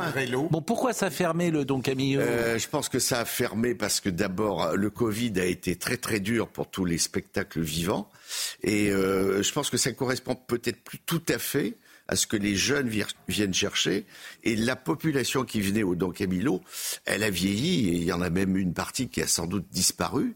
Et, Donc, euh, effectivement, plus déplacé. et donc, Mais on euh, pouvait dîner au Don Camillo, alors et qu'au théâtre des, des Ah non, on ne peut pas dîner. pas, c'est un théâtre quoi. C'est combien de personnes euh, le théâtre des C'est deux Halles 300, 300. Bon, et c'est plein tous les soirs. Et c'était plein pratiquement tout le temps. Bon, oui. vous jouez, il y a combien Une représentation par soir? Euh, oui, absolument. On joue six fois par semaine. Et le 24 décembre, vous serez ouvert? Et bien sûr, Le 25 pour Noël, mais- c'est très important. Bon, le 24, par exemple, vous, vous serez sur place Je vous serai serez sur place, scène? oui, oui, absolument. Et on va même offrir une coupe de champagne à nos, à nos spectateurs parce qu'il faut que ce soit festif. Euh, c'est bien de célébrer Noël puisque vi- visiblement Noël embête tout le monde. Maintenant, on ne sait pas pourquoi. Mais euh, C'est que le mot Noël. Le mot Noël, ça Ah bah, moi je dis joyeux Noël tous les jours, c'est très subversif. Ah oui, complètement. C'est un acte de résistance. Plus dire, c'est un acte de Ah résistance de dire joyeux de Noël. Ne parlons pas des crèches. Alors là, Les, crè- les crèches qui sont à la une de Paris Match. Oui. D'ailleurs, là, vraiment, et vous pouvez voir cette très belle crèche à la une de, de Paris Match. Bon. On est dans une mondanité médiatique épouvantable. Tenez, je- on est dans une mondanité médiatique épouvantable. Ah, je ne connaissais pas l'expression mondanité Oui, médiatique. Regardez, je montre euh, Paris Match. de tout. Oui, je- voilà. Ah oui, oui, bah c'est parfait, ça. c'est- Pourquoi mondanité euh, médiatique? Parce que je trouve qu'on on, on parle plus vraiment de politique ni d'i- d'idéologie politique. On, on fait des mondanités, c'est-à-dire que on est dans la bien-pensance, dans les convenances, un peu euh, comme dans les soirées mondaines. Donc je pense qu'on le- le- on fait beaucoup de, de convenances et de mondanités, et on parle plus beaucoup des problèmes de fond. Et ça m'exaspère un peu, c'est-à-dire que euh, ce qui se passe là, ces cris d'orfraie de- devant euh, une loi qui, qui, qui est peanuts, ça m'abuse beaucoup. C'est-à-dire qu'il y, y a un soufflet médiatique. quoi. C'est un peu dommage. Nous partageons euh, votre avis, mais les, les- les téléspectateurs et le public n'est pas dupe.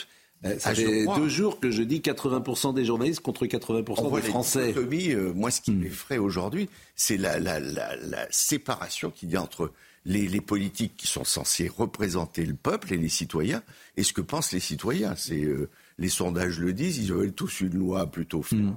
Et les politiques sont effrayés de prendre la, la plus petite décision. Quel est le dernier politique qui est venu dans votre salle? Le dernier politique qui est venu, euh, ben, je crois que c'était, euh, ça a dû être, c'était une soirée avec, où il y avait beaucoup de républicains et on a dû avoir Éric Ciotti, etc. Voilà. Bon, on marque une. André Valigny. Euh, André Validi vient encore, toujours. Et André Valini, d'ailleurs, on le salue parce qu'il est remarquable. Il est 10h30, Somaya Labidi. On, va, on verra un extrait du spectacle, bien sûr. Et puis il y a Mon Noël à moi qui plaît tant à Georges Fenech, qui est une des euh, rubriques. qui- Oui, absolument. Mais il était là, l'autre jour, Georges Fenech. Il était euh, dans la revue de presse. mais il est, et voilà. je fais partie des gens qui viennent souvent. Je suis d'accord, mais vous me l'avez fatigué. Il est mardi matin, il était crevé. Je veux dire, il dormait sur notre plateau. Vous l'avez libéré à 23 h et euh, faut que- voilà, il, il avait pas ses 7 heures et mardi matin, il était très très fatigué. Georges D'ailleurs, depuis, j'ai plus de nouvelles. Somaya Labidi. C'est un très bon texte, c'est un texte de fermeté, de justice, c'est un texte pour protéger les Français, je le soutiens à 100%. Ce sont les mots de Bruno Le Maire au micro de Sonia Mabrouk ce matin. Le ministre de l'économie a défendu bec et ongle le projet de loi immigration. Alors que les efforts se poursuivent pour obtenir une trêve dans l'enclave palestinienne, Israël a ordonné de nouvelles évacuations dans la plus grande ville du sud de Gaza. Euh, Gaza, où le bilan atteint désormais les 20 000 morts selon le Hamas. Une première pause d'une semaine entre le 24 novembre et le 1er décembre avait permis la libération de 105 otages et de 240 Palestiniens détenus par l'État hébreu. Et puis, privés de maisons par le séisme, les Chinois doivent maintenant affronter une vague de froid sans précédent. Euh, Dans la province de Ganzhou, 87 000 personnes ont été transférées dans des abris temporaires. Et pour les familles euh, réduites à dormir dehors, les seules sources de chaleur sont des poêles installées en plein air ou encore euh, des couvertures récupérées à la hâte dans leurs maisons endommagées. Merci beaucoup Somaya, merci beaucoup. Euh, mon Noël à moi, c'est maintenant et euh, chaque jour c'est une séquence où on demande aux uns aux autres, aux anonymes, un souvenir personnel et ce souvenir personnel, Georges Fenech change de chaîne quand il voit ça.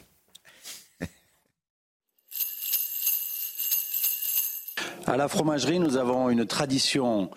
Tous les Noëls, le 21 décembre, nous ouvrons le comté de Noël. C'est un fromage emblématique et il y a quatre ans, avec mon père Xavier, qui est originaire de la Franche-Comté, et mon fils Solal, à trois générations, nous avons ouvert les premières pièces. C'est des pièces de trois ans qui ont un goût de noisettes, de miel, de cacao, de noix mûres. Et pendant ce moment-là, mon père a échangé avec mon fils sur ses origines, sur la Franche-Comté. Et ce fut un souvenir magnifique de transmission à la fois gustative et générationnelle. Georges, vous pouvez revenir. Euh, un extrait euh, du spectacle. Alors, je ne sais pas si c'est euh, il y a du Macron à se faire. Oui, ça doit. Oui. C'est ce spectacle-là qu'on va voir. Un extrait, c'est au théâtre des Deux Ânes, c'est tous les jours. Euh, notre Che Guevara de la Canebière, Jean-Luc Mélenchon. Ça, c'est un monument. Alors là, euh, il est dans un état, ce pauvre Mélenchon. Moi, j'aime bien parce qu'on ne sait pas s'il est pour ou s'il est contre. Il est en colère. Vous avez remarqué? Il doit se lever le matin. Alors, ils osent à peine l'inviter à la télé parce que dès qu'il arrive, il s'assoit. Il y a un journaliste qui lui dit Ça va bien, monsieur Mélenchon? Et alors, ça peut vous faire un je vous demande si ça va, ça ne vous regarde pas, si ça ne vous regarde pas, mais ça ne vous regarde pas. Il faut me poser des questions politiques, monsieur politique, vous êtes un nazi, ça se voit que vous êtes un nazi. Il voit des nazis partout, il est dans un état. Il doit avoir une hernie hiatale, vous voyez, énorme. Alors il a des aigreurs, ça remonte, ça, fait des bulles, c'est affreux, c'est affreux. C'est triste de voir cet homme hein, qu'on connaît depuis toujours, hein, Jean-Luc Mélenchon, ça fait 50 ans qu'il en vend, pépère. Alors on l'a connu, euh, brillant orateur très cultivé, euh, euh, grand défenseur pendant des lustres de la laïcité française. Et alors maintenant, il est devenu islamo-gauchiste. C'est quand même une bizarre reconversion. Voir un ancien bouffeur de curé devenir un lécheur de burqa. Alors on peut citer Christophe Combarieux, Mathieu Willem, Michel Guidoni, Florence Brunold, Yann Jamet, Anne-Charlotte, Gilles Détroit, Amaury Gonzague, Thierry Rocher, Sandrine Alexis, imitatrice, Marie Reynaud, Pierre Douglas qui est toujours là? Oui, Pierre vient de temps en temps. Mais j'aimerais bien le recevoir, Pierre Douglas. Je lui dire, il sera ravi. Mais parce que quand on, alors, ben, quand on était enfant, on imitait dans les classes Pierre Douglas qui imitait Marchais. Georges Marchais et Léon Zitrone. Exactement, et on imitait effectivement. Et moi je l'avais vu Pierre Douglas à Nantes en première soirée de Serge Lama en 79 ah ou 80 ou, de, et de, ou de Thierry Le Luron, je ne sais plus. Oui, oui, oui, il faisait le duo, euh, le Luron. Ça, fait combien, ça fait combien de temps, Jacques, que vous faites euh, ça? 50 ans. J'ai démarré en, en 72 à l'échelle de Jacob et je suis rentré à France Inter pour faire l'oreille en coin en 1975. Ça fait 50 ans que vous essayez de faire rire les gens. C'est tellement difficile de, de, faire rire les gens. Parfois, nous-mêmes, on essaye de faire un petit édito pour faire rire. C'est tellement dur. Oui, c'est pas facile, mais c'est un métier comme un autre, donc faut faut travailler. Euh, et puis, il faut surtout être bienveillant avec les gens. Il faut vraiment penser à eux. Faut, faut, on est vraiment là pour les distraire, pour les sortir de cette ornière dont je parlais tout à l'heure, qui, les, qui leur tape dessus toute la journée. Euh, je, je, parle souvent des, de ces chaînes qui ne dorment, qui ne dorment jamais mais qui endorment tout le monde. Et voilà. Donc bah, j'espère qu'on n'endort pas tout le monde. Nous. Ah, franchement, j'espère. Bon. Et qui avait à l'échelle de Jacob Qui avait à l'échelle de, de, Jacob dans la, à l'époque quand vous avez commencé Il y avait les frères ennemis. Je sais pas si. Bien sûr. Bah, les frères ennemis, évidemment. Il y avait Pierre-Jean Vaillard que vous avez. Bien sûr. Bien sûr. Et je démarrais avec une euh, jeune femme qui s'appelait Marie-Paul Bell. Bien sûr. on a démarré ensemble qui avait fait, qui avait chanté la parisienne. Je ne suis pas parisienne, ça, me gêne, ça me gêne. Il travaillait avec Françoise Ballet-Joris qui lui faisait ses paroles. Exact. Bah, elles étaient même euh, à l'époque, elles étaient ensemble. Euh, voilà, elles étaient un couple très moderne. Françoise Ballet-Joris. À l'époque, on, on, ne s'affichait pas. Ah non, non, non, mais, mais effectivement, une grande discrétion, mais c'est une personne de grande qualité. Exactement, bien sûr. Euh, il y avait plein de gens comme ça qui ont qui ont démarré en même temps j'ai vu démarrer. Euh, Sophie. Euh, Vous avez vu démarrer Sophie Oui, bien sûr.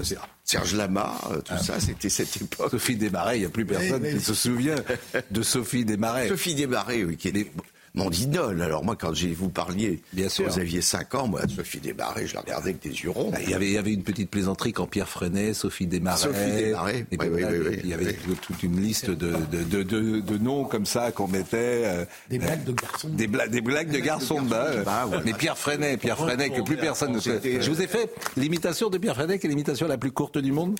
Je m'appelle Pierre Freinet. C'est tout, c'est tout, ça va pas plus loin. Mais plus personne ne connaît Pierre Freinet. Pierre Freinet mais, mais mon pauvre ami, mais mon père est là. Bon, alors Jacques Bayot, merci. C'est où le théâtre des Deux Ânes? C'est au 100 boulevard de Clichy, c'est à deux pas du Moulin Rouge. Eh bien, nous y serons. Jean-Luc Lombard de l'Auve était à la réalisation. Jean-Luc Lombard de l'Auve. Dominique, euh, d'habitude je dis toujours Jean-Luc Lombard, mais manifestement c'est Noël et il a acheté une particule. Dominique Raymond est à la vision.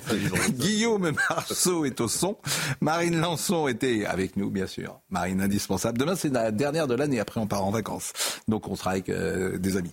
Benoît Bouteille et sera là, bah justement on en aura aussi demain. Euh, toutes ces émissions soir retrouvées sur cnews.fr. Jean-Marc Morandini dans une seconde. Rendez-vous ce soir. Merci Jacques. Merci mille fois.